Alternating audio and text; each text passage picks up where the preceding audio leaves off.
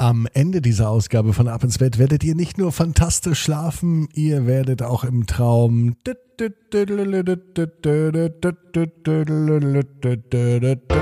ins Bett, ab ins Bett, ab ins Bett, ab ins Bett, der Kinderpodcast.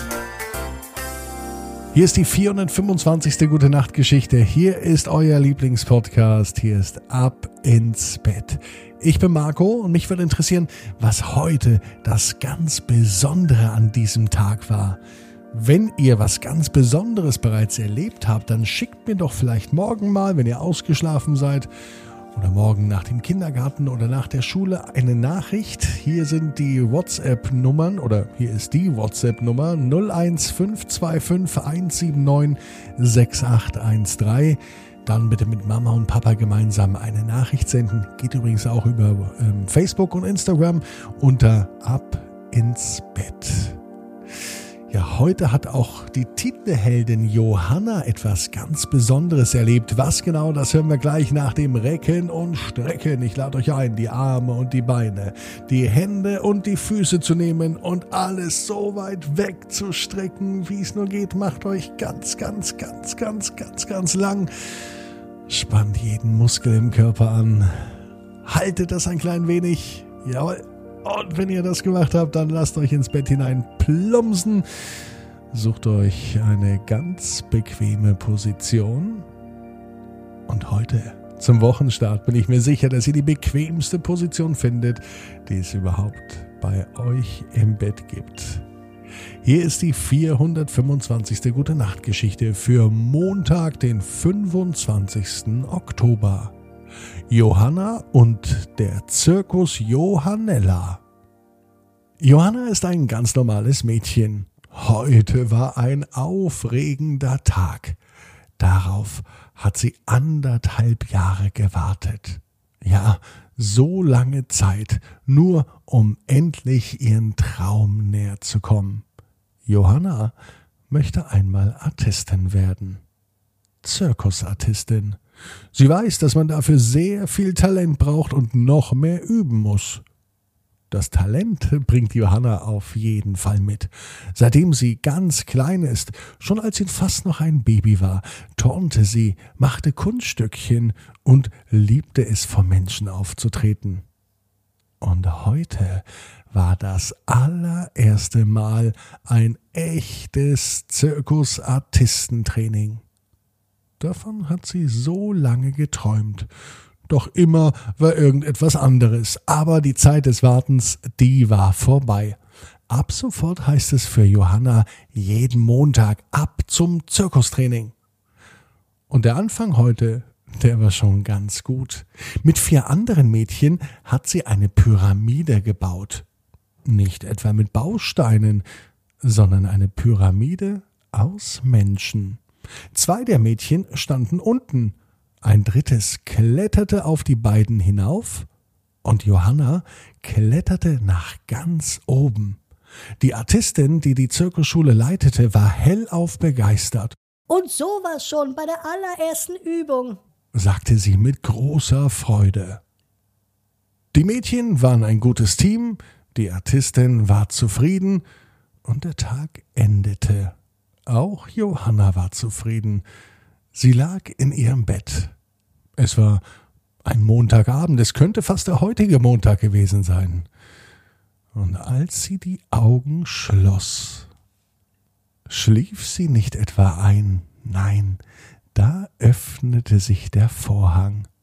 Ein großer, schwerer, roter Vorhang die Musik ertönte, und vor dem Vorhang entdeckte Johanna die Zirkusmanege.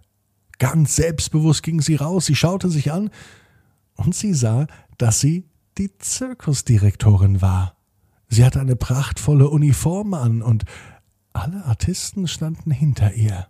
Johanna ging voller Freude mitten in die Zirkusmanege, begrüßte alle Kinder und Gäste, wünschte ihnen viel Spaß und stellte die Artisten vor.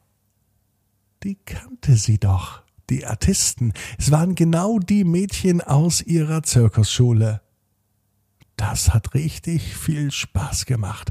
Die Leute klatschten voller Vorfreude, Die Manege leerte sich und Johanna ging ebenfalls hinter die Bühne. Ganz aufgeregt kamen zwei Helferinnen und zupften an ihr herum.